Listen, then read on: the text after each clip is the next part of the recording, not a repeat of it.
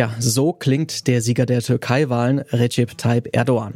Er hat sich am Sonntag selbst ein kleines Ständchen gesungen. Der langjährige Amtsinhaber hat zwar die Präsidentschaftswahl gewonnen, allerdings auch nur mit einer ziemlich knappen Mehrheit. Das bedeutet, Erdogan bleibt im Amt, aber fast die Hälfte der Wahlbeteiligten, die hat gegen ihn gestimmt. Was bedeutet das für Erdogans nächste Amtszeit und wie gespalten ist die türkische Gesellschaft nach der Wahl? Ich bin Lars Feyen. Hi.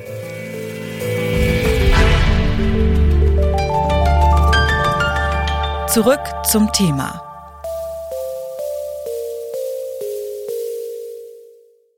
Die Präsidentschaftswahl in der Türkei ist eine der wichtigsten Wahlen weltweit in diesem Jahr gewesen. Die Türkei ist politisch und geografisch ein ziemlich einflussreiches Land und Präsident Erdogan, der ist der einflussreichste Mann in seinem Land. Und das wird er nun auch die nächsten fünf Jahre bleiben können.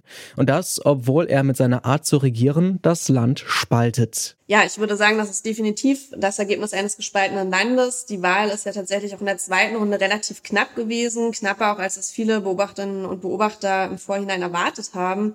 Und ähm, auch die Stimmung im Land ist so, dass die wirklich deutlich gespalten ist. Auch am Wahlabend hat man das gemerkt. Das sind viele Menschen feiern durch die Straßen gezogen. Auch hier in Istanbul haben dem gewählten Präsidenten zugejubelt in Ankara. Aber eben auch knapp die Hälfte der Bevölkerung hat sich eben gegen Präsidenten Erdogan entschieden. Und diese Hälfte ist jetzt natürlich tief enttäuscht über das Ergebnis und dementsprechend auch geknickt. Das sagt Antonia Tilly. Sie ist stellvertretende Leiterin des Büros der SPD-nahen Friedrich-Ebert-Stiftung in Istanbul. Das knappe Wahlergebnis zeigt, die Türkei, die ist wahrscheinlich so gespalten wie noch nie. Ich habe Antonia Tilly deshalb gefragt, was sich Erdogans Wählerinnen und Wähler jetzt von einer weiteren Amtszeit ihres Kandidaten versprechen. Ja, es war ja tatsächlich erstaunlich, dass nach den äh, verschiedenen Krisen, die das Land vor allem in den letzten Monaten erlebt hat, also Stichwort Wirtschaftskrise oder vor allem die Währungskrise, die verheerenden Erdbeben, die Anfang Februar große Teile des Landes verwüstet haben, dass sich diese Krisen nicht stärker in der Wählerinnenentscheidung niedergeschlagen haben. Und äh, eine mögliche Erklärung ist, dass zum einen gerade in diesen Regionen auch die Menschen sich Stabilität gewünscht haben, dass sie eben gehofft haben, dass es mit dem bekannten äh, Präsidenten dort eben bessere Chancen geben kann, diese Krisen zu bewältigen.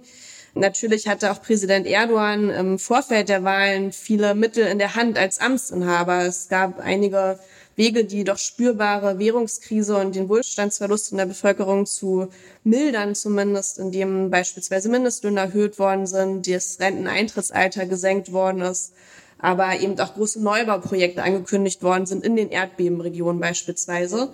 Insofern ist es hier wahrscheinlich gelungen, zumindest ein, ein Bild zu bieten, dass eben doch noch diese Krisen vor allem von einer starken Führungsfigur wie Erdogan bewältigt werden können und sich die Menschen dann eben für das Bewährte und Bekannte vielleicht entschieden haben, im Gegensatz zu einem Oppositionsbündnis aus sechs Parteien, was eben einen neuen Weg vorgeschlagen hat und eine neue Vision gezeichnet hat für die Türkei.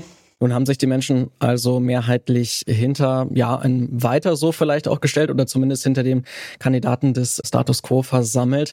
Wie wird Erdogan denn jetzt weiter regieren können? Also können wir davon ausgehen, dass es weiterhin sehr autoritär zugeht oder gehen Sie davon aus, dass es jetzt nach der Wahl vielleicht auch zu einer gewissen Entspannung kommen könnte? Ja, das ist eine gute Frage, denn Erdogan hat die Wahl zwar gewonnen als Präsident, aber er hat sie im Grunde nicht stark gewonnen, denn das ist ja so, dass er sowohl als ähm, Präsident jetzt erstmalig in eine zweite Runde musste, in eine Stichwahl, dass er insgesamt an Stimmen auch verloren hat bei steigender Bevölkerung im Vergleich zur letzten Präsidentwahl 2018 und dass eben auch im Parlament seine Partei, die AKP, deutliche Verluste hinnehmen musste. Das heißt, er ist zwar Sieger der Wahl, aber geschwächt, auch politisch geschwächt, würde ich sagen. Und das kann natürlich in die eine oder andere Richtung sich auswirken. Zum einen stehen jetzt im Frühjahr 2024 die Kommunalwahlen an in der Türkei.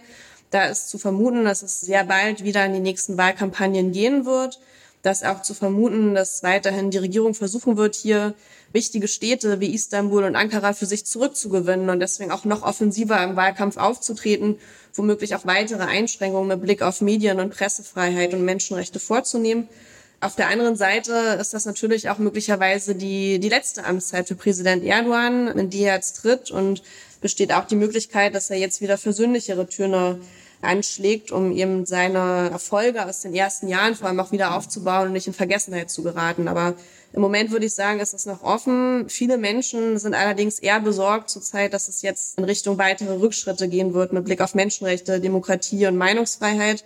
Nicht zuletzt zeigt ja auch der Blick in das Regierungsbündnis, in dem neue, sehr nationalistische, islamistische Parteien auch jetzt involviert sind, dass hier womöglich eher mit weiteren Einschränkungen zu rechnen ist, gerade auch was äh, Menschenrechte und die Rechte von Minderheiten angeht. Was ist denn die Lektion für die Opposition? Die hat ja dieses Mal vor allen Dingen auf ein sehr geschlossenes Auftreten gesetzt. Trotzdem hat es, wenn auch knapp, einfach nicht geklappt, Erdogan zu besiegen.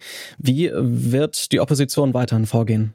Auch eine spannende Frage. Es ist jetzt natürlich noch sehr früh nach der Wahl, um da abzusehen, wie sich das innerhalb der Opposition, vor allem auch innerhalb der größten Oppositionspartei der CHP entwickeln wird. Eine Frage wird natürlich sein, ganz konkret, wie der politische Weg für Kemal Kılıçdaroğlu weitergehen wird, ob er Parteivorsitzender der CHP bleiben wird. Es wird sicherlich auch Diskussionen geben und eine Analyse geben müssen innerhalb des Bündnisses. Das war ja ein sehr breites Oppositionsbündnis aus insgesamt sechs Parteien, sehr unterschiedlicher Größe und ideologischer Ausrichtung. Und ich denke, dass mindestens die beiden größten Parteien, die I-Partei und die CHP, zusammenbleiben werden, um auch eben bei den kommenden Kommunalwahlen anzutreten und hier weiter Gewinne zu sichern für die Opposition. Aber nichtsdestotrotz wird es sicherlich auch innerhalb des Bündnisses jetzt Diskussionen geben, in denen es darum gehen wird, die Ergebnisse aus der Wahl auszuwerten und daraus Schlüsse zu ziehen. Die Gesellschaft in der Türkei, die ist tief gespalten. Ob und wie Erdogan als Präsident das Land wieder vereinen will und welche Lehren die Opposition aus der Wahl zieht, das könnten die nächsten Kommunalwahlen im kommenden Jahr zeigen. Und wenn ihr euch noch mehr für die politischen Hintergründe der Türkei-Wahlen insgesamt interessiert und mehr darüber hören wollt, dann kann ich euch noch unsere Themenwoche hierbei zurück zum Thema dazu empfehlen. Den Link findet ihr in den Show Notes. Und damit verabschieden wir uns für heute. An dieser Folge mitgearbeitet haben Clelio Burkhardt, Amira Klute und Toni Mese. Produziert wurde sie von Stanley Baldauf. Chefin vom Dienst war Julia Segers. Mein Name ist Lars Feyen und ich sage Güle Güle. Tschüss und bis bald. Zurück zum Thema vom Podcast Radio Detektor FM.